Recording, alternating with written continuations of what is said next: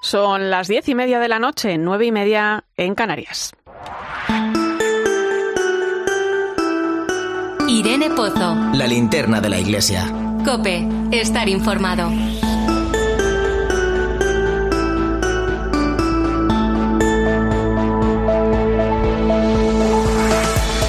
¿Qué tal? ¿Cómo estás? Dentro de muy pocos días se va a clausurar la fase diocesana del sínodo en España. Parece mentira, ¿eh? Cómo pasa el tiempo.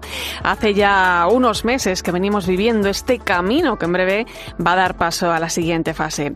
Este novedoso proceso que puso en marcha el Papa Francisco quiere escuchar y llegar a todos los rincones. La sinodalidad, ese caminar juntos donde clérigos, religiosos y laicos vamos de la mano, es la hoja de ruta que tiene que marcar el presente y el futuro de la Iglesia. El Concilio Vaticano II definía a toda la Iglesia como misionera y en ese impulso evangelizador los laicos también tenían que tener un papel protagonista, una semilla que sigue creciendo y que llega hasta nuestros días. Pero, ¿qué papel jugamos los laicos en el mundo actual?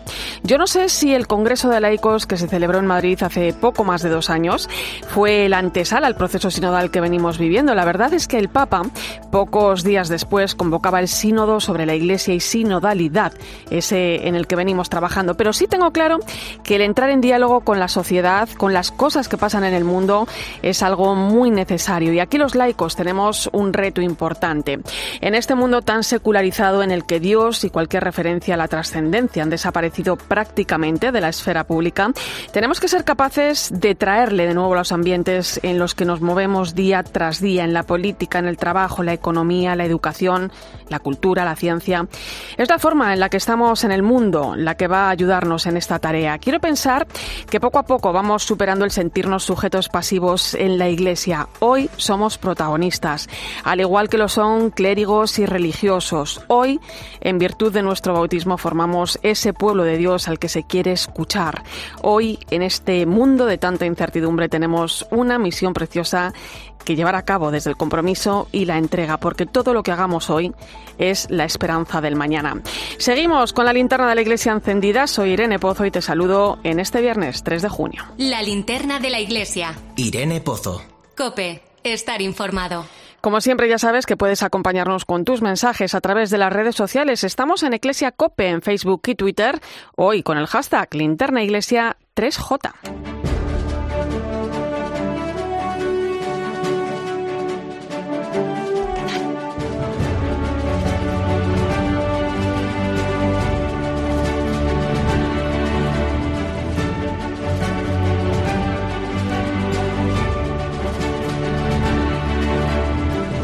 Repasamos hasta ahora las principales claves de la actualidad de la Iglesia. Lo hacemos con la compañía de Manu Torralba. Buenas noches, Manu. Buenas noches, Irene. Comenzamos hablando de los preparativos de la Asamblea Sinodal que se va a celebrar el sábado de la semana que viene aquí en Madrid. Más de 600 personas de las 70 diócesis españolas, 52 obispos y casi 70 sacerdotes van a participar en este acto que pone broche final a la fase diocesana del sínodo en nuestro país. En este acto se presentará la síntesis de las aportaciones que han realizado durante este proceso más de 200.000 personas y que será enviada a Roma junto con las aportaciones de las diócesis. El secretario del equipo sinodal de la Conferencia Episcopal Española, Luis Manuel Romero, señalaba que lo realmente importante no es el documento que salga de esta asamblea, sino que el trabajo que se ha realizado genere un nuevo estilo en nuestra iglesia. Lo importante y lo que hay que subrayar, sobre todo, es la experiencia que estamos viviendo y que esto provoque un nuevo modo de ser y un nuevo estilo en nuestra iglesia. Y desde ahí yo creo que después ya irán surgiendo temas concretos que nos tendremos que plantear. Pero lo primero, vamos a trabajar de otra manera. Vamos a intentar sentirnos todos iglesia, donde a todos se nos escuche, donde a todos se nos tenga en cuenta nuestra voz.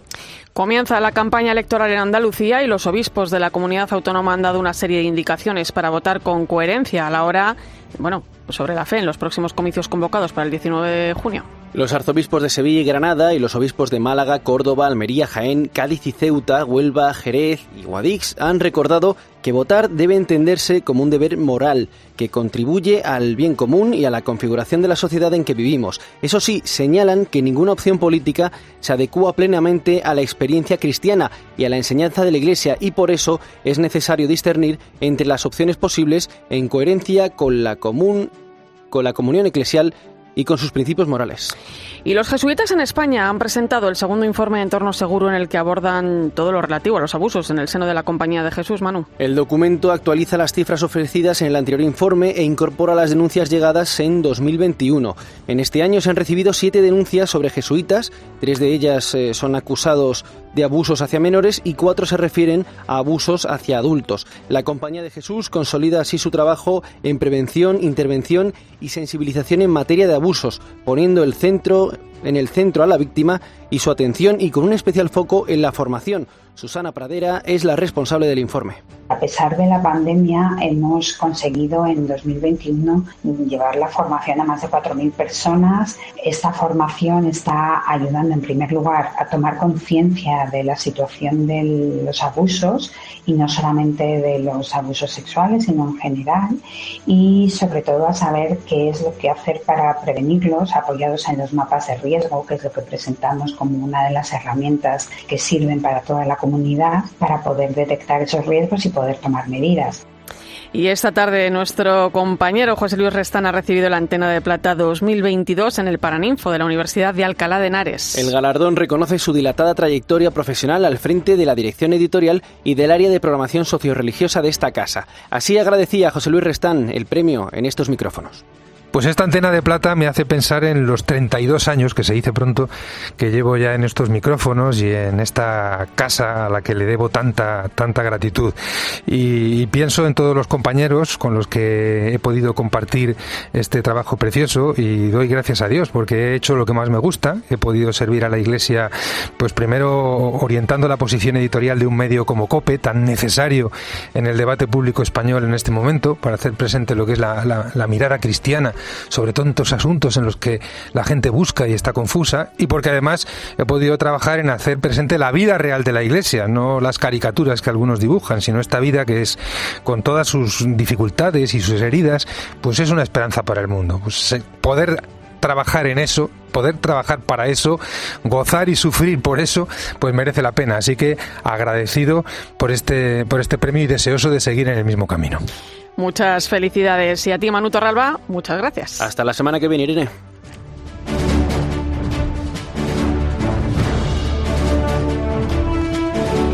Vamos ahora con la actualidad de nuestras diócesis. Nos vamos a Burgos, donde este domingo tendrá lugar la clausura del año jubilar que se viene celebrando con motivo del 800 aniversario de la construcción de la Catedral. Cope Burgos, Sergio Corral, buenas noches. Buenas noches, Irene. 200.000 peregrinos han ganado el jubileo atravesando la Puerta del Perdón o Puerta Santa de la Catedral de Burgos, que este domingo a las siete y media se cerrará de forma simbólica en la clausura de este año jubilar que ha celebrado la Archidiócesis Castellana con ocasión de ese octavo centenario de la catedral. Un cierre del año santo que se ha hecho coincidir con la solemnidad de Pentecostés para que la iglesia de Burgos, como defiende su arzobispo, Monseñor Mario Iceta, viva un acontecimiento de gracia, de fe y evangelizador. Va a ser una gran fiesta del Espíritu, una gran fiesta de nuestra iglesia, para culminar, como digo, concluir este año jubilar. El acto podrá seguirse este domingo en directo a través del canal de YouTube de la Archidiócesis de Burgos.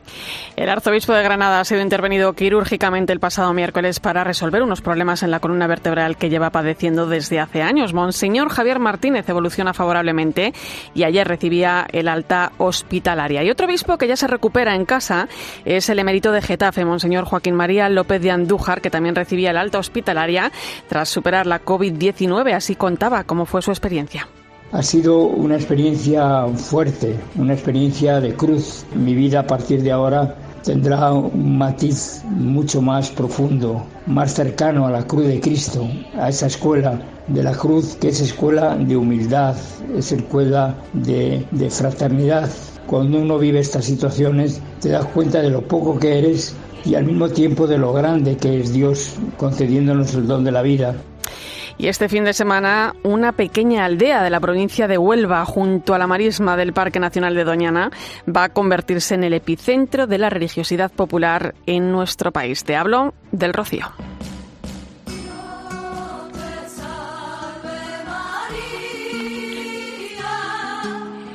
Dos largos años después vuelve la tradicional romería para reunir en este rincón del municipio de Almonte a más de un millón de personas venidas de toda España y Europa. La hermandad organizadora de la peregrinación La Matriz de Almonte se encuentra en la aldea desde anoche, donde recibirán mañana a mediodía a las 125 filiales que estarán presentes este año. Luis es uno de los 8.000 peregrinos sevillanos que se encuentran en la romería desde el miércoles. Esta mañana hemos empezado bien tempranito con la misa de Romero y ahora estamos en una paradita tomando un refresquito para continuar el camino. Esperamos llegar en breve a Villamanrique y ya falta menos para la aldea. La Romería del Rocío se celebra en el fin de semana de Pentecostés. Se trata de la mayor manifestación de devoción mariana y una de las más antiguas, ya que el primer documento histórico en el que se menciona la existencia del Rocío data de 1335. Por su parte, el primero que menciona la Hermandad Matriz de Almonte es de 1640. Esta es la encargada de llevar a la Virgen el jueves hasta la aldea, recibir mañana sábado a las filiales en la puerta de la ermita y, como obliga la tradición, a realizar el conocido Salto de la Reja en la madrugada del domingo al lunes. José Miguel Saavedra es el portavoz de la matriz una alta participación de, de, peregrinos, de caballos y estos días pues disfrutando, disfrutando de una romería que estamos llamando la romería del reencuentro porque después de dos años sin poderla vivir desde la aldea junto al resto de hermandades pues seguro que se van a vivir momentos muy emocionantes y una vez que estén aquí toda la familia rociera, todas las hermandades filiales, no filiales, asociaciones, será el mayor síntoma de, de normalidad, ¿no? En la madrugada del domingo al lunes en COPE podrás vivir una cobertura especial del Salto de la Reja en directo desde el Rocío en la noche de Adolfo Arjona. Escuchas la linterna de la iglesia. Con Irene Pozo. Cope, estar informado. Cuando son las 10 y 41 minutos de la noche, 9 y 41 en Canarias, te traigo una historia. Es una semana trágica la que venimos viviendo en cuanto a violencia machista se refiere. Y quiero que conozcas a Elena. Es una mujer que tuvo que huir con sus hijos menores debido a las agresiones constantes de su pareja. Gracias al programa Rompe tu silencio de Caritas Toledo, hoy Elena puede contar su historia. El compañero de Iglesia, Pepe Molero, ha hablado con ella. Elena es una de las 37 mujeres a las que atiende este programa de Caritas que nació en 2018 para acompañar a las víctimas de la violencia de género. El apoyo educativo, laboral, psicológico e incluso espiritual están muy presentes en Rompe tu Silencio, donde hace tres años llegó Elena destrozada. No sabía ni qué me iba a pasar, me llevaron de un día para otro, llegué roto completamente. Las agresiones a Elena eran una constante por parte de su pareja. Tuvo que denunciarle como paso previo a su ida con sus hijos para salvar la vida. Convivía un tiempo en la vivienda de su madre, donde también se produjeron episodios de violencia intrafamiliar.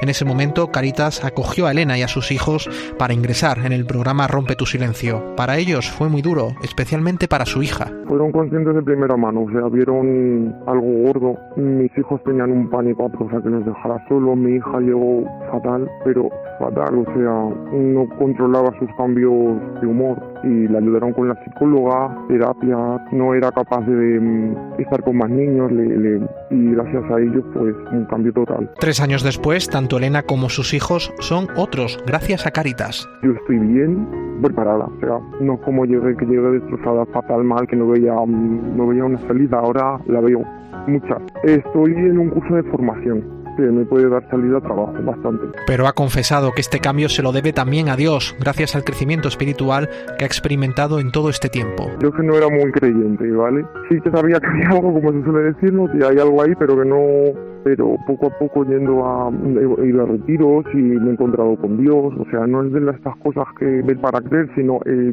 tienes que sentirlas. Elena tiene la suerte de poder contarlo, otras acaban perdiendo la vida a manos de sus parejas.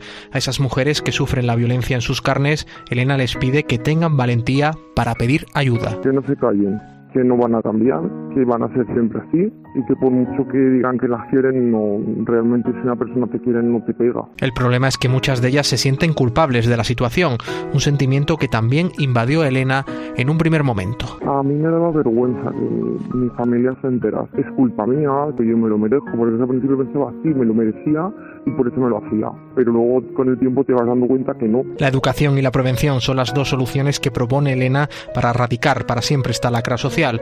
Mientras llega, seguirán siendo necesarios en España muchos proyectos como Rompe tu silencio que impulsa Caritas Toledo. Escuchas la linterna de la iglesia. Con Irene Pozo. Cope, estar informado.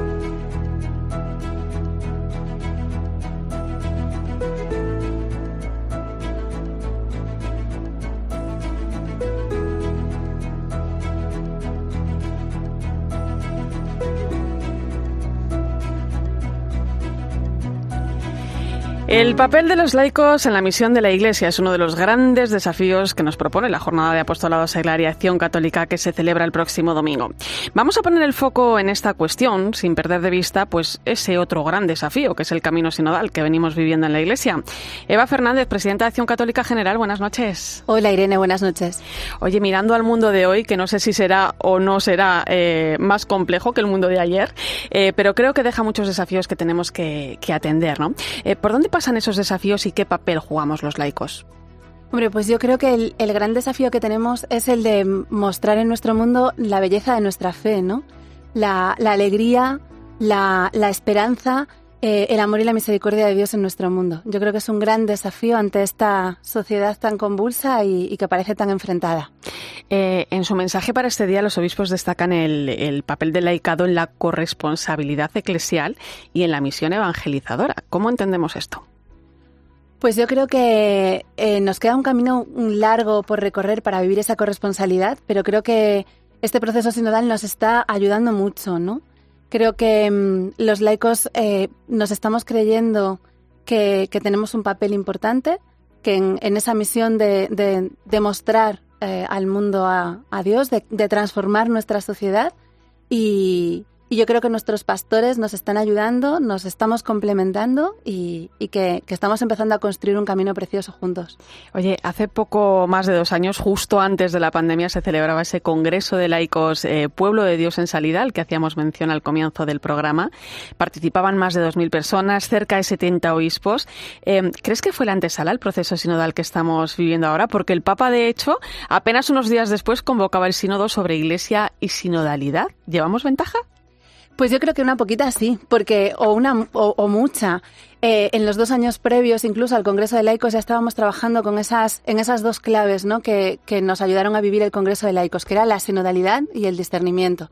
Entonces, ya en ese periodo empezamos a experimentar, ¿no? a hacer vida esa, esa sinodalidad y ahora yo creo que en el proceso sinodal pues le, le hemos dado Se un ha desatado, gran empujón. ¿no? Sí, yo creo que sí y que, y que ahora pues ojalá como como bueno, como estamos escuchando en estos días, ¿no? Que ojalá que, que, venga para quedarse y para ir haciéndola cada día más una realidad en nuestra iglesia. Eh, bueno, yo recuerdo que en el Congreso de Laicos hubo un mensaje del Papa Francisco, ¿no? Y el Papa pedía cinco, eh, evitar cinco tentaciones, ¿no? Hablaba de clericalismo, hablaba de competitividad, hablaba de carrerismo eclesial, de rigidez y de negatividad. ¿Cómo llega eso hasta nuestros días? Pues eh, creo que, por desgracia, todavía sigue estando muy presente pero que en este camino del proceso sinodal, eh, pues la verdad es que creo que eh, nos está dando herramientas, ¿no? instrumentos para ir poco a poco y pasito a pasito super, superándolas. ¿no? Eh, y bueno, yo creo que también en ese mensaje el Papa nos animaba mucho a, uh -huh. a erradicarlas y también a, a, esa presencia, a esa presencia en el mundo. Pues me vas a permitir que salude en este punto al director de Laicos, Familia y Vida de la Conferencia Episcopal, que vivió muy de cerca este congreso y que además es el secretario del equipo sinodal que viene trabajando en la fase diocesana. Luis Manuel Romero, buenas noches. Buenas noches, Irene. Digo yo que dos años ya del Congreso, pero todavía fluctúa. Sí, ciertamente, la llama del Congreso de Laicos sigue estando viva y sobre todo lo hemos podido sentir y descubrir en este proceso sinodal, porque uh -huh. la particularidad que ha tenido en nuestra Iglesia en España viene motivada por ese proceso que ya también nosotros hicimos como Iglesia en España, que también fue un proceso marcado por la sinodalidad y el discernimiento. Por uh -huh. eso, como anteriormente ya se comentaba, eh, jugamos con ventaja en España y, y se nota muchísimo. Sí. Uh -huh. y, y aparece, ha aparecido durante este año también, eh, y sobre todo de cara a la implicación de los laicos, que ha sido muchísima en el proceso sinodal, porque ya previamente lo fue también con motivo del Congreso de Laicos. Eh, Luis Manuel, en la experiencia del trabajo que se ha llevado a cabo en la fase diocesana del sínodo, eh, como venimos diciendo, España no partía de cero, ¿no? Eh, ¿Cómo ha sido de importante esa semilla que sembró el Congreso de Laicos? Bueno, pues como decía ahora mismo, ha sido fundamental, sobre todo para concienciar al laicado de que se tiene que sentir llamado a la corresponsabilidad, a vivir su vocación laical, entendida no como una vocación residual, por defecto, sino que hunde sus raíces en el sacramento del bautismo, y por tanto es muy importante el papel de los laicos, eh, no solo en el interior de la Iglesia, en tareas intraeclesiales, que los necesitamos, pero sobre todo en el mundo, en la sociedad, porque eso es lo propio y peculiar de los laicos, estar en los ambientes. Eh, en apenas una semana vamos a clausurar esa fase diocesana en España. Luis Manuel, no sé si podemos hacer ya un pequeño balance de cómo ha sido el proceso. Mm, sí, podemos hacer una valoración general eh, que es muy positiva. Podemos decir que este proceso ha sido marcado por, por dos palabras que son ilusión y esperanza, y también porque en poco tiempo, porque el proceso ha sido corto, eh, este curso también marcado por la pandemia, ya que en torno a la fiesta de Navidad tuvimos la sexta ola de, de la pandemia, pero aunque el proceso ha sido corto, sí que ha conseguido implicar y a todas las diócesis de España, es decir, todas han hecho la reflexión, en mayor o menor medida. Y, ha conseguido también que nos escuchemos unos a otros, que era lo fundamental, lo que pretendía este proceso.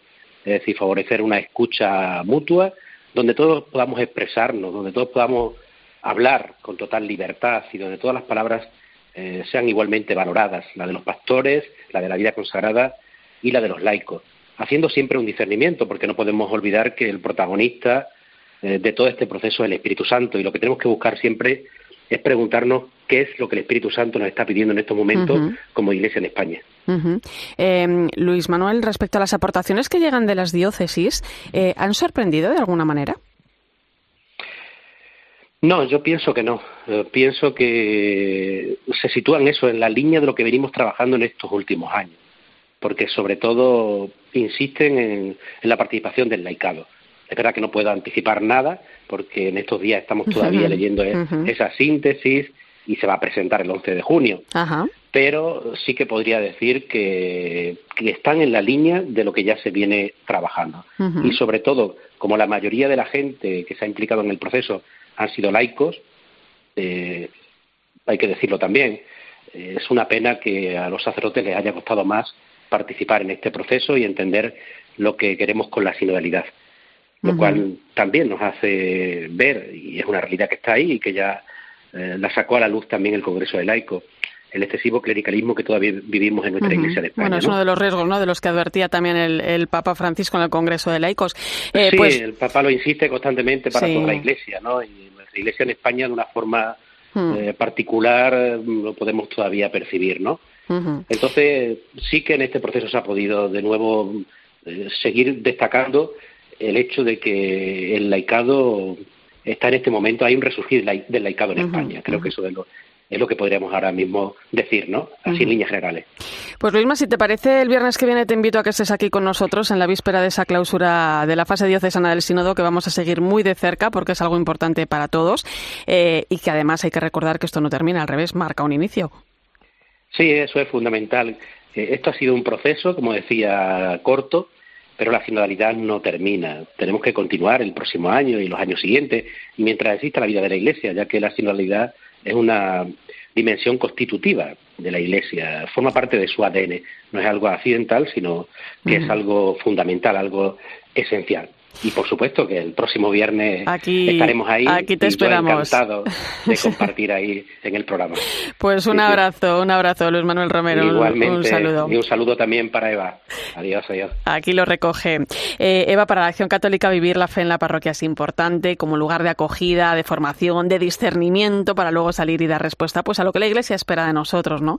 Y ahora en Barcelona, del 21 al 24 de julio, celebráis un encuentro nacional de laicos de parroquia que está abierto a todos, ¿no? A niños a jóvenes, adultos. ¿En qué van a consistir esos días? Pues nada, queremos que sea una, una fiesta, ¿no? Una fiesta en donde podamos compartir, donde podamos celebrar, rezar juntos y también profundizar eh, a través del lema que, que, vamos a, bueno, que tenemos este año, que es anunciar a Jesucristo con obras y palabras, profundizar en nuestra misión para dar testimonio y para anunciar también de forma explícita en nuestro mundo a, al Señor. Eh, ¿Hay que pertenecer a Acción Católica o podemos, eh, no sé, invitar a cualquier persona que sienta un poco de inquietud por todo esto que venimos hablando? Pues yo desde aquí quiero invitar a todo el mundo, porque es un encuentro en el que caben todos, niños, jóvenes y adultos, gente que, pues simplemente, gente de parroquia que quiera compartir su fe y, vivir una fiesta. Justo, y vivir una fiesta. Así que nada, que todo el mundo se sienta invitado. ¿Dónde, dónde nos apuntamos? Pues nada, a través de nuestra página web, accioncatolicageneral.es. Y, y, nada, que se apuren que ya quedan poquitas plazas. Bueno, pues ahí en www.accioncatolicageneral.es eh, podemos inscribirnos. Hay más información también para todo el que esté interesado. Un placer, Eva Fernández, presidenta de Acción Católica General. Muchas gracias que por vaya la muy invitación. bien y que lo viváis a tope. Nosotros os seguiremos muy de cerca. Gracias. Enseguida vamos a llegar a las 11 de la noche, las 10 en Canarias. Hay muchos temas por delante aún, ¿eh? Entre ellos, bueno, pues tenemos ese viaje que prepara la Santa Sede a Kazajistán, nada más y nada menos. Y también el programa que ya conocemos de la visita del Papa al Congo y Sudán del Sur. Recuerda que seguimos en redes sociales. Estamos en Iglesia Cope, en Facebook y Twitter, hoy con el hashtag Linterna Iglesia 3J. A Irene Pozo en Twitter en arroba eclesiacope, En nuestro muro de Facebook, Eclesia Cope y en cope.es. Este fin de semana, Cristina tiene un plan. Desde las 10 de la mañana hasta las 2 quiero contarte las mejores historias, emocionarme contigo, reírme contigo. En Cope, de 10 de la mañana a 2 de la tarde, los sábados y domingos, el mejor entretenimiento lo encuentras en fin de semana, con Cristina López Slichting. UMAS, mutua especialista en seguros para el sector educativo. Ofrecemos una solución integral para los colegios y guarderías. Daños patrimoniales, responsabilidad civil, accidentes de alumnos. Más de 800 centros ya confían en nosotros. Visítanos en umas.es. UMAS, más de 40 años de vocación de servicio. Cada día sintonizan la radio más de 20 millones de oyentes para escuchar a los mejores profesionales de la radio. ¿Qué tal, Ana? Buenos días. Hola, buenos días. Buenos Un días. placer. Gracias, señora. Y muchas gracias por el, el programa que hacéis todos los días. ¿Cuál es tu sueño? Es que llevo muchísimos años desde muchos lugares escuchándoos y me emociona mucho. ¡Qué grande, tío! ¿Has pensado trabajar con ellos? Ven al máster universitario en Radio Cope y sintoniza tu futuro con Cope, organizado por la Fundación Cope y por la Universidad San Pablo CEU, con un año de prácticas remuneradas. Infórmate en fundacioncope.com o por teléfono o WhatsApp en el 670 98 0805. Hoy tampoco podrás dormir. Noche de radio con una de las mejores citas que se pueden Un dar. Un Djokovic Rafa Nadal. Que 3 horas y 45 minutos de partido, 6-2 el primero para Nadal, 4-6 para... Lo de Djokovic se marcha al pasillo de dobles. Vamos. ¡Ay, descreído! Por cierto, no va a terminar el partidazo hasta que no acabe Rafa. Nos da igual. El revés a las manos de Djokovic, sobre el revés también de Rafa, punto largo, punto eterno. Entra Rafa con el revés paralelo. ¡Y ya está! ¡Y ya está! Que esto es Roland Garros. Y aquí solo hay un rey que no se retira. Que lo grite España entera. ¡Don Rafael! ¡Nadal! Impresionante lo que acabamos de vivir. El partidazo de Cope, de lunes a viernes de once y media de la noche a una y media de la madrugada con Juanma Castaño. Hoy tampoco podrás dormir. En Cope estamos donde estás tú. ¿Qué tal, Gemma? Buenos días. Hola, Carlos. Buenos días. Buenos días. Porque con la aplicación llevas en tu móvil todos los programas con los mejores comunicadores. Bueno, digo que hay más noticias que enseguida repasamos, pero... Nos escuchas en directo o cuando tú quieras. Los mejores contenidos donde estés, porque con la aplicación móvil nos movemos contigo.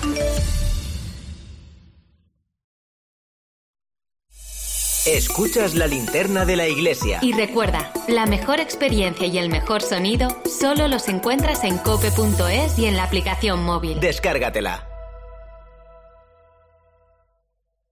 Esta primavera-verano, recupera la calle. Combina, experimenta, atrévete y sobre todo, estrena las sensaciones de la nueva colección de zapatos Fluchos. Es hora de enseñar tus nuevos Fluchos y compartir la experiencia de la comodidad absoluta y la tecnología más avanzada. Fluchos, en las mejores zapaterías. ¿Y tú por qué necesitas Fluchos? Comodidad absoluta. Baby Pat y Sweet Pat, los productos para microondas de patatas y jolusa se preparan en solo 7 minutos. ¿Qué?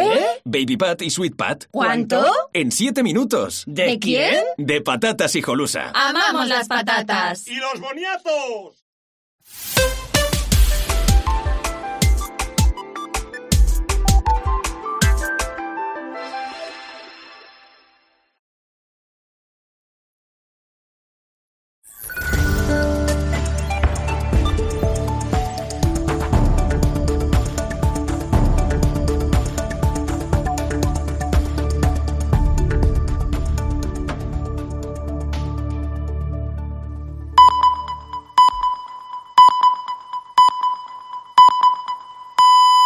Son las 11 de la noche, las 10 en Canarias. Irene Pozo. La linterna de la iglesia. Cope. Estar informado.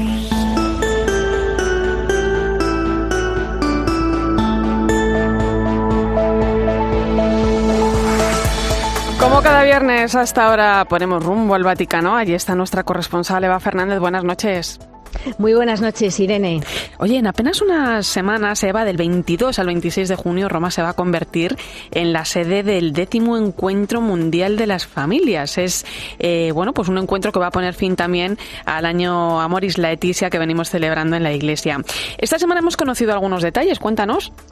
Pues eh, detalles, eh, la verdad, Irene, muy interesantes, como conocer la historia del matrimonio romano que será el patrono de esta jornada. Eh, se trata de Luis y María Beltrame Cuatroqui, la primera pareja de esposos beatificada conjuntamente en la iglesia. Yo he de decirte que no les conocía, ¿eh? hasta, hasta que esta semana nos han dicho que, que son los patronos y tuvo que ser mm, su ceremonia de beatificación increíble porque estuvieron presentes nada más y nada menos que tres de sus hijos, ¿no? O sea, Fíjate. qué emoción para ellos, Sí, ¿no? sí. Y su testimonio de vida mm, ordinaria vivida de forma extraordinaria. Así es como lo ha dicho la Santa Sede. Todo muy simple. No hicieron eh, nada en particular más que educar a sus hijos, ser consecuentes con su fe y, mm, y serán han sido escogidos como ejemplos para todas las familias que participarán en los distintos actos de las cinco jornadas. Y mm, sabemos también, por ejemplo, que gracias a un fondo de solidaridad van a poder viajar a Roma familias con pocos recursos de todo el mundo, incluidas las que van a llegar desde Ucrania. El encuentro, mm, como todos los grandes encuentros, pues eh, no podría existir sin un festival, ¿no? Se Sí. iniciará con un gran festival que contará con testimonios de familias. Va a ser muy importante el Congreso Teológico que se celebrará de forma paralela, durante el que se podrá participar en la adoración eucarística diaria. Y luego es muy importante ir en el sábado por la tarde. El Papa presidirá una misa en la Plaza de San Pedro que podremos seguir en directo desde 13. Em, para facilitar, va a ser justo la víspera, para, que, para facilitar que las familias puedan celebrar la misa del domingo junto a su obispo, porque no olvidemos Sí. que esta jornada de las familias se va a celebrar de forma simultánea en todas las diócesis del mundo. Eh, por cierto, eh, el Vaticano ha confirmado que el Papa Francisco va a viajar en septiembre a Kazajistán, nada más y nada menos, para participar en el Congreso de las Religiones, donde se va a dar cita, se van a dar cita, pues grandes líderes religiosos, ¿no? De hecho, todo apunta que va a coincidir con el patriarca Kirill de Rusia. Sí, fíjate que el Vaticano ha escogido una forma distinta a la habitual para confirmar este viaje, porque realmente lo ha comunicado dentro de una nota de prensa con motivo del de, día en el que se celebraba el 30 aniversario del establecimiento de las relaciones diplomáticas entre la Santa Sede y Kazajistán, ¿no? Es muy probable, por tanto, que se les haya colado esta confirmación por vía extraoficial. Probablemente en unas semanas llegará una reconfirmación oficial de que el pontífice realizará este viaje a un país donde los católicos tan solo representan el 1% Ujú. de la población. Es verdad que desde hacía tiempo se daba por hecho, el mismo pontífice se lo aseguró al presidente cuando lo visitó en el Vaticano el pasado mes de abril. O sea, que por tanto, entre el 14 y el 15 de septiembre, después de la reunión que mantendrá el Papa con los cardenales de todo el mundo, Sí. a los que, como sabemos, ha convocado en Roma a finales de agosto, Para, reflexionar en torno a, a la nueva pre- Sí. a la nueva constitución de la curia que entra en vigor el próximo domingo. Efectivamente, efectivamente. De aquí, o sea, de- en dos días eh, vamos a ver si es que hay novedades. Esperamos que a lo mejor hay incluso nombramientos. Será Sí. un domingo mm, en el que vamos a estar todos muy pendientes, ¿no? y, es, y es verdad que este, que este viaje sí que podría abrir la puerta a un posible encuentro con el patriarca de la Iglesia Ortodoxa Ajá. rusa, que en principio tiene previsto participar. Pero es importante tener en cuenta, Irene, que todo va a depender de cómo se vaya desarrollando la guerra, porque Ajá. mm, os acordáis de aquel posible encuentro con Sí. Kirill que iba a celebrarse ahora, en el mes de Sí, junio, ¿no? sí. El mismo Papa comentó en una entrevista reciente que diplomáticamente la Santa Sede también se dio cuenta de que esa reunión en un momento tan complicado podía prestarse a muchas confusiones. O sea que suponemos que todos siempre, hasta el último momento, eh, estaremos con una gran interrogación sobre este posible encuentro. Ujú. Bueno, viaje interesante de todas formas, sin duda. ¿eh?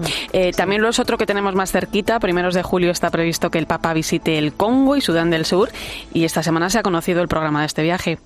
Sí, cuando no hay más que verlo para, ver- para descubrir que no va a ser un viaje fácil eh, para el Papa, porque se va a acercar a alguna de las zonas más peligrosas de la República Democrática del Congo y de Sudán del Sur. ¿no? En el Congo, por ejemplo, viajará a una región del norte donde fue asesinado en abril de 2021 el embajador de Italia en- a- fíjate. en ese país. O sea, es un área de milicias sin reglas que se disputan la explotación de las minas de coltán. Fue también el epicentro del brote de ébola en el 2018. Ujú. Y allí el Papa va a visitar un antiguo campo de refugiados en Kibumba, eh, que es tristemente famoso porque durante la guerra entre Uganda y Ruanda acogió a millones de ruandeses que huían Ujú. del conflicto y que todavía están muchos por ahí. Es una zona eh, en la que las violaciones y los ataques eh, sexuales por parte de los de- guerrilleros contra las mujeres están a la orden del día. O sea que será, será un viaje, esa primera parte con muchos eh, mm, llamamientos por parte del Papa ¿no? a la población y al mundo. ¿no? Y luego la segunda parte, Irene, va a estar dedicada al país más joven del mundo. Un, Sí. un viaje que va a ser 100% ecuménico, eh, porque el Papa va a acudir acompañado por Justin Welby, que es el arzobispo de Canterbury, el líder Ujú. de la Iglesia Anglicana, y por el moderador de la Iglesia de Escocia. ¿Por qué? Pues porque en ese país, en Sudán del Sur, eh, muchas de, de las personas, eh, de los cristianos, eh, son de estas confesiones cristianas, ¿no? En los últimos años eh, ya sabemos que el Papa junto a ellos ha intentado promover eh, y facilitar esta paz eh, y, y también hay que tener en cuenta que solamente en los dos últimos años más de dos millones de personas han escapado de Sudán del Sur a los países vecinos. O sea que, Sí. imaginaros que mm, es un va a visitar dos países en los que la presencia del Papa permitirá mostrar la situación límite que están atravesando y que y que realmente pues lo que nos ocurre que nos olvidamos de ellos. Pues compañera, ve pensando en la maleta, que no queda mucho. No queda mucho. Eh, en vacunas y en, eh, contra los mosquitos, pero bueno, eso es lo de menos. Lo importante es que sea un viaje que, que haga mucho bien a todas Eso las es. personas que están Sí, esperando al. Papa. Pues un fuerte abrazo, Eva. Un abrazo, buen fin de semana a todos. Escuchas la linterna de la iglesia. Con Irene Pozo. Cope, estar informado.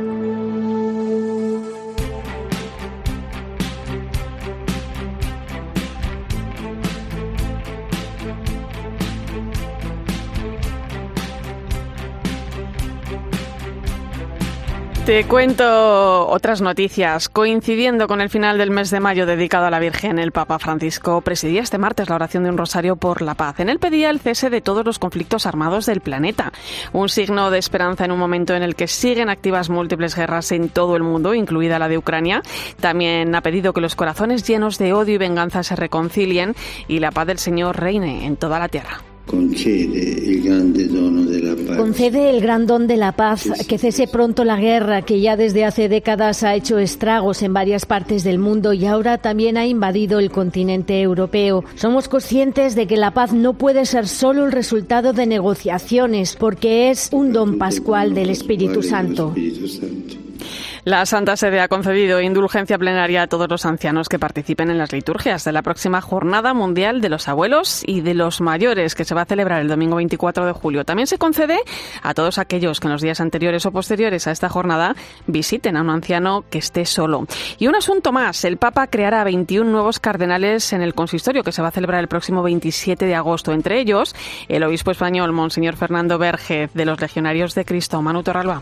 Se trata del presidente de la Gobernación del Vaticano y de la Pontificia Comisión Vaticana desde 2021, Fernando Verguez Alzaga, legionario de Cristo nacido en Salamanca hace 77 años, obispo desde 2013 y una de las personas de mayor confianza para el Papa Francisco. Es licenciado en Filosofía y Teología por la Pontificia Universidad Gregoriana y posee una diplomatura de archivista del Archivo Secreto del Vaticano. Fue ordenado sacerdote en Roma en 1969. Tres años después comenzó su servicio en la Santa Sede en la Congregación para los Institutos de Vida Consagrada y las Sociedades de la Vida Apostólica en 1984 en el Pontificio Consejo para los Laicos, la Familia y la Vida. Ejerció más tarde como responsable del Departamento de Internet y director de Telecomunicaciones del Gobernatorato.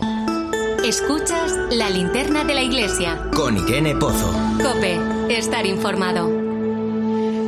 11 y 9 minutos de la noche, 19 en Canarias. Entramos en nuestro tiempo de tertulia hoy con el análisis del rector de la Universidad Eclesiástica San Damaso, Javier Prades. Buenas noches. Buenas noches, Irene. Buenas noches a todos. Y el periodista, doctor en comunicación social, profesor de la Universidad CEU San Pablo, Fernando Bonete, bienvenido. Muy buenas noches. Eh, bueno, pues parece que después del Congo y Sudán del Sur y Canadá también veremos al Papa en Kazajistán en el mes de septiembre, en ese Congreso Mundial de Líderes de las Religiones que se va a celebrar allí los días 14 y 15. Un país donde los católicos representan solo el 1% de la población y una vez más la importancia del diálogo interreligioso.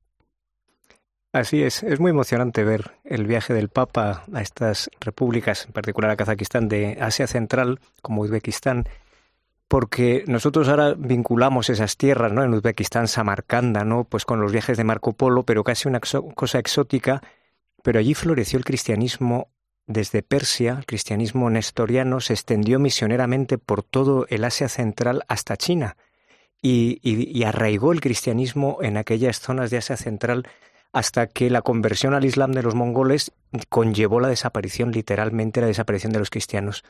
Que ahora el Papa, aun cuando hoy día son una minoría, vuelva a aquellas tierras, creo que para todos los cristianos de Oriente será, y, y en particular de esas minorías cristianas, va a ser verdaderamente una experiencia histórica. En cuanto toca al cristianismo, en cuanto toca al Islam, es muy interesante en estas repúblicas de mayoritariamente musulmanas de Asia Central que hay un camino del Islam mucho menos integrista y mucho menos expuesto al fundamentalismo de lo que han sido los países del Golfo o todos los otros puntos conflictivos y creo que es un buen laboratorio para encontrar caminos digamos de un Islam mayoritario que eh, abra espacios y que permita encuentros. Es, es, un encuentro de una importancia fundamental, además por, su localización, por la historia simbólica que acabamos de comentar, por la historia reciente, porque fue el primer país con el que la Santa Sede tuvo un acuerdo diplomático, el primer país de, de Asia Central, perdón, con el que la Santa Sede tuvo un acuerdo diplomático, de hecho el primer país que visitó San Juan Pablo II de Asia Central, pero luego también, eh, por supuesto, la importancia por el diálogo interreligioso, es verdad que el catolicismo es una pequeña minoría dentro de la minoría cristianos, uh -huh. pero ahí tenemos también a protestantes, tenemos a ortodoxos, tenemos a eh, judíos, tenemos a budistas, tenemos al propio Islam. Eh, y luego, eh, también por su importancia geoestratégica, además por los eventos eh, desgraciados eventos bélicos que están ocurriendo ahora y es que es un país que limita con Rusia, que limita con China, además de los otros eh, países que tiene limítrofes al, al, sur, ex repúblicas soviéticas y, y, bueno, pues su importancia geoestratégica también nos lanza un, un mensaje de hasta qué punto se puede comentar también este encuentro la convivencia entre rusos y ucranianos uh -huh. que hay en el, en el país. Esperemos que para septiembre la guerra haya terminado. Ojalá que, que sea así. Ojalá, ojalá. Eh, lo comentabas ahora, Fernando, dabas un, un, apunte. Este viaje y este congreso se produce en el marco del 30 aniversario del establecimiento de relaciones diplomáticas entre la Santa Sede y la República de Kazajistán. Son 183 los estados que mantienen relaciones diplomáticas con la Santa Sede. ¿Cómo un estado tan pequeño como es el Vaticano puede desempeñar un papel tan importante en materia diplomática? Pues es un pequeño estado desde el punto de vista jurídico-político que tiene detrás una inmensa comunidad eh, humana, eh, eh, ética y religiosa, que es, que es la Iglesia Católica, y que tiene esta característica singular que, que no depende de ningún otro Estado. Por lo tanto, la voz del Estado del Vaticano, de la Santa Sede, es una voz jurídico-política independiente, importantísima, para transmitir al mundo una ah, concepción alta de, del nivel humano, social, ético y religioso como mensaje para todos. E incluso los países totalitarios que podrían aparentemente pisar a la Santa Sede como si fuese una colilla, han buscado siempre el aval moral. Eh, el nazismo quiso tener el reconocimiento de los obispos católicos o de la Santa Sede, presionar el, eh, en todos los países donde ves también en, el área comunista, siempre esta, digamos, eh, autoridad moral de un Estado único en el mundo por lo que representa y lo que pone en el mundo como autoridad moral. Y eso a veces nosotros mismos católicos no lo vemos tanto como los que nos ven desde fuera. Es, su independencia, es el hecho de que contamos, cuenta la Santa con una herramienta incluso más poderosa que la política y la cultura, que es la fe. y diría también que algo tiene que ver la experiencia de siglos y siglos de relaciones diplomáticas, hombre, esto es, un decir, ¿no? Pero, pero digamos que es, es quizás la institución diplomática de Santa es quizás la, más antigua del, del mundo, ¿no? Quizás no es históricamente así, no es un dato eh, quizás científico objetivo, pero, pero cuenta con una gran experiencia, ¿no? Podemos decir que tiene 2022 años de experiencia, ¿no? y esto algo tiene que contar también. Eh, fijaros, he leído varios titulares esta semana que tachaban de fracaso la diplomacia eh, vaticana en el conflicto de Ucrania. yo no creo que esto sea así, ni mucho menos. hay que tener paciencia, no conocemos los pasos que se puedan estar dando por detrás y la situación es compleja. Muy compleja, muy compleja. Y no, en, este plano histórico contingente no tenemos la seguridad de que, de que tengamos éxito enseguida y hay veces que lo que ha demostrado la sabiduría de la Iglesia es que tiene paciencia para los largos procesos. Eh, también parecía imposible que cayera el muro de Berlín, el muro de Berlín y hemos visto caer tantas cosas y ahí estaba antes la Iglesia de un modo y después ha estado de otro. A corto, cortísimo plazo, ¿cómo van a ir las cosas? Pues puede dar la sensación de que no se avanza, de que no mm. sabemos efectivamente. Mm. Pero lo que no cabe duda es que lo que hay que pedirle a esta acción diplomática de la Iglesia es su servicio a la causa de la paz y en eso se están desgastando al mm. máximo. Mm. Por lo tanto, lo que compete a los diplomáticos de la Santa Sede eh, en este momento, bajo la indicación del Papa, se está llevando a término. El resultado a corto, medio y largo plazo ya lo veremos. Además, eh, bueno, hace unos días el ministro de Exteriores Vaticano viajaba a Ucrania y lo hacía después de que dos cardenales hayan estado allí también. ¿eh? O sea, la diplomacia lleva su tiempo y la Vaticana no cesa en intentar que esto acabe.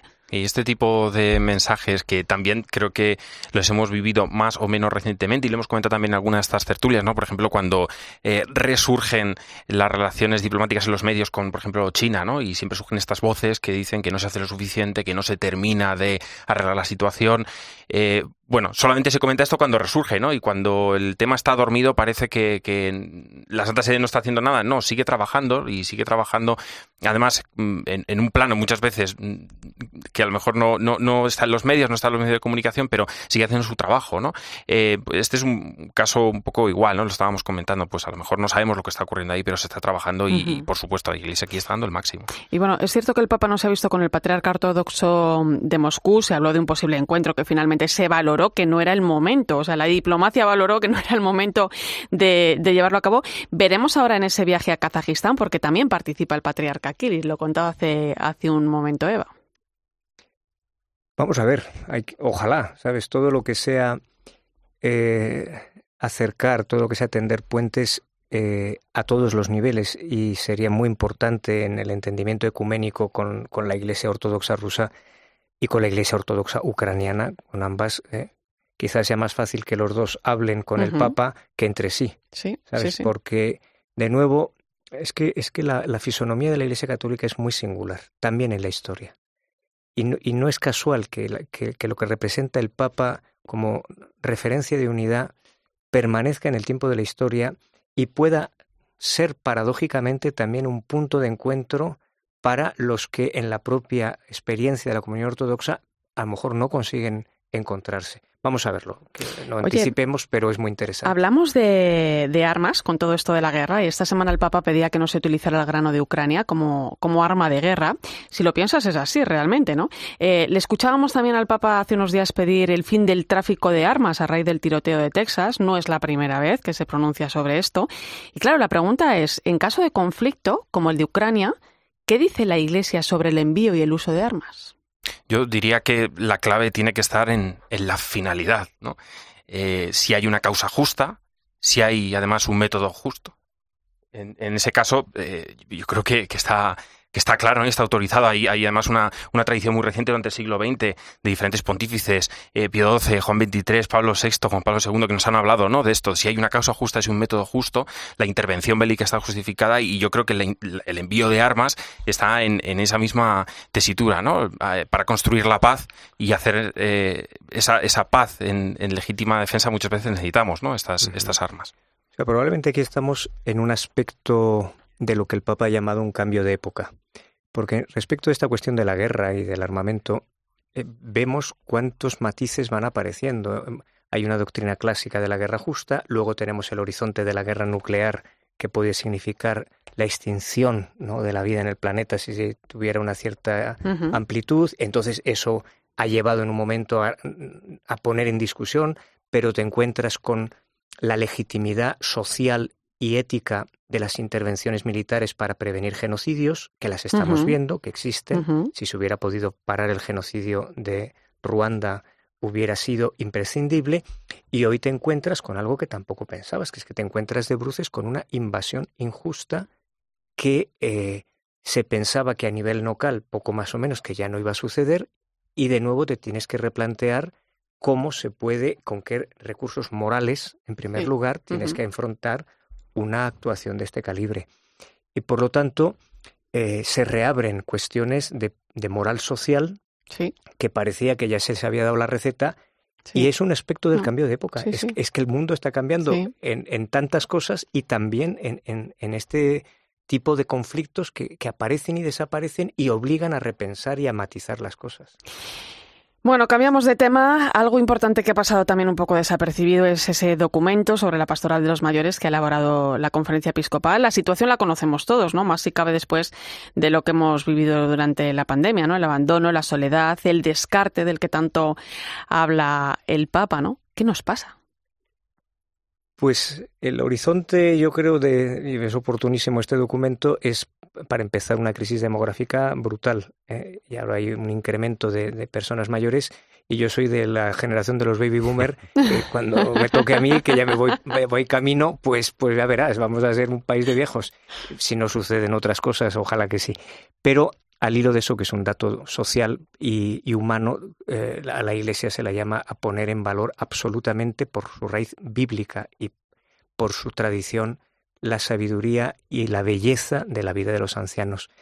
Y yo creo que eso es urgente rescatarlo por círculos concéntricos desde dentro hacia afuera, en las familias, sí. en el barrio y las parroquias donde estamos, en las asociaciones las nuevas generaciones y de tal manera que se cree esta solidaridad intergeneracional mm, eso es de dentro a afuera. Uh -huh. Nosotros tenemos todos los recursos por la fe que vivimos para conceder toda su grandeza humana y espiritual a los mayores. Y es un patrimonio que nosotros debemos cuidar, primero el que es nuestro y para el bien de todos. Sí, bueno, si los boomers se van a encontrar un país de ancianos cuando lleguen a ancianidad, yo que soy millennial, no sé con qué me voy a encontrar. No, es, es verdad, es verdad. Desde un punto de vista utilitario, en el mejor sentido de la palabra, lo cierto es que es un, un, tema importantísimo, puesto que el futuro nos aboca a que haya una, una gran parte de la población que, que sean ancianos, ¿no? Adultos mayores, como los llaman ahora. Eh, al final, la pandemia nos puso delante, como por utilizar la expresión del Papa Francisco, un espejo entre el que reflejarnos ¿no? y vernos y, ver los problemas ¿no? que acontecían en la sociedad para tener una oportunidad de solucionarlos. Y uno de estos es precisamente el de los mayores y la atención que prestamos a nuestros mayores y el estado en el que se encuentran nuestros mayores. ¿no? Y hemos vivido un verdadero drama durante la pandemia con los mayores. Eh, la Iglesia reacciona ante esto y en 2020, porque este no es el primer paso, ¿no? Es, es un paso más en el camino. En 2020 organiza el, el, primer congreso de la Pastoral del Mayor y a partir de ahí se articula toda una, una operativa y una reflexión sobre el tema que ahora se va evidenciando o se recoge uh -huh. en, en este documento y que tampoco es, decía, no es el primer paso, tampoco será el último. Después tiene que después de la reflexión tiene que venir la acción, ¿no? Entonces tendrá, la acción tendrá... y el diálogo que, que hay que es. eh, con el que hay que entrar en la sociedad, ¿no? Para, para coger absolutamente todo, todo esto. De, primero por la gran soledad que pueden vivir sí, muchos ancianos, sí. ¿no? Que es como la primera la primera caridad hacia, hacia, un, hacia un mayor, pero luego disfrutar de ellos. O sea, yo creo que es un recurso de una eh, valía y de una aportación a la vida social. Yo pienso en lo que han sido para mí mis abuelos, eh, sí, el haber tenido a mis padres tener, gracias a Dios todavía, a mi madre con, con, una edad muy avanzada y ver lo que es el intercambio con los nietos, con los hijos y los sí. nietos, a todos los niveles de la vida, donde suceden las experiencias positivas de conceder al anciano toda la grandeza que tiene, que no se la atribuyes tú, sino que se la reconoces, la sociedad mejora, mejora las familias, mejora a los jóvenes, mejora todo el mundo. Y, y sobre todo se les acompaña y se les devuelve Sí. aunque sea un poco lo que nos han dado. Lo que nos han dado. Pues ojalá que aprendamos a mirar a los mayores con otros ojos eh, y ellos de, de, sobre todo es de, de, tanto, ¿no? Que tenemos que aprender porque son un tesoro. Pues ha sido un placer, Javier Prades. Muchísimas gracias. Muchas gracias, Irene, y a todos los oyentes. Fernando Bonete, hasta otra. Muchas gracias, Irene, Javier. Gracias. Hoy nos despedimos con la canción Joven, levántate de Nico Montero, compuesta para la peregrinación europea de jóvenes a Santiago de Compostela, que tendrá lugar del 3 al 7 de agosto. El encuentro del que haremos una cobertura especial aquí en COPE coincide con el Año Santo Compostelano que el Papa Francisco ha prorrogado hasta finales de año.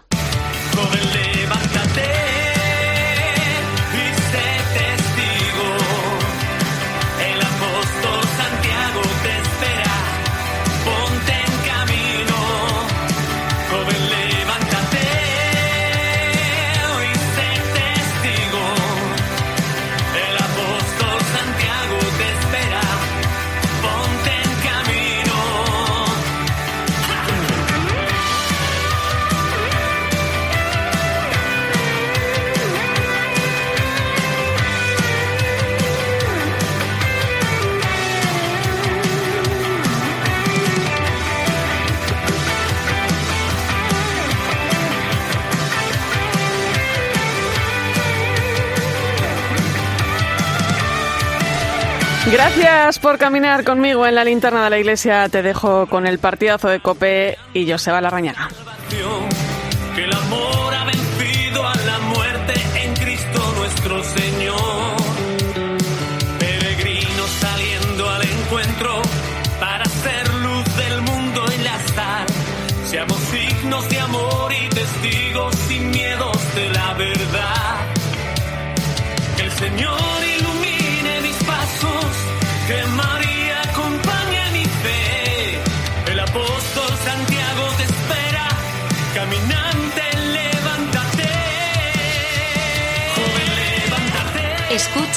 La linterna de la iglesia. Con Irene Pozo. Cope, estar informado. Escuchas Cope. Y recuerda, la mejor experiencia y el mejor sonido solo los encuentras en cope.es y en la aplicación móvil. Descárgatela. ¿Ya tienes tu grado? Pues remata y mete un golazo con el máster de formación permanente en periodismo deportivo dirigido por Paco González. Buenas noches, tiempo de juego. Todo lo que necesitas saber para convertirte en una nueva promesa del periodismo deportivo. Con tres meses de prácticas junto a los líderes de la radio deportiva española. Hola Manolo, muy buenas. Hola, muy buenas. Les habla Pepe Domingo Castaña. Han pasado muchas cosas y muy importantes. Infórmate en fundacioncope.com o por teléfono o WhatsApp en el 670 98 0805. Mira qué pintaza tiene este embutido de Aldi. Gracias. Es que los embutidos de nuestra marca La Tabla son de lo mejorcito. Saborcito como en el pueblo y al mejor precio. Como la pechuga de pavo 95% carne a solo 1,69. Así de fácil, así de Aldi. Mode multiópticas. Mode multiópticas. Mode multiópticas. Con Mo verás de lujo a cualquier distancia. Porque ahora en multiópticas tienes gafas Mo progresivas de alta tecnología.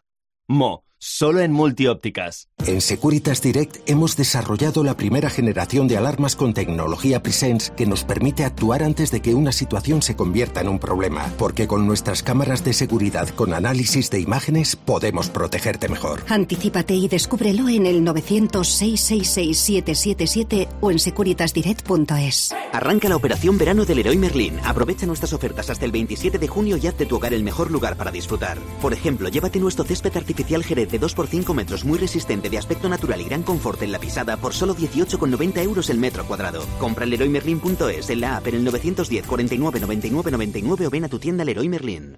Uf, pon el aire. Ya está. Muy flojo, ¿no? No, que gasta mucho. Este no gasta nada. No renuncies a tu aire acondicionado por temor a la factura de la luz. Mitsubishi Electric mejora la calidad del aire de tu hogar y su consumo anual no da disgustos. Mitsubishi Electric es tu aire. ¿Te apetece pasar un buen rato? ¡Opa, Uriarte! ¡Aupa, Herrera! ¿Qué tal estamos? Muy bien, majetón. A las 10 de la mañana en la radio no encontrarás nada mejor que la divertida mirada de Carlos Herrera y John Uriarte en la hora de los fósforos. Oye, Herrera, esto me sorprendió la primera vez, llevas tu propia luz allá donde trabajas. Lo has dicho de una manera Él es luz, él es que ha luz. sonado. Vamos a ver Sí, yo y Radio Luz estoy de acuerdo. El gusiluz de las ondas. De lunes a viernes, de 6 a 1 del mediodía, el mejor entretenimiento lo escuchas en Herrera en Cope.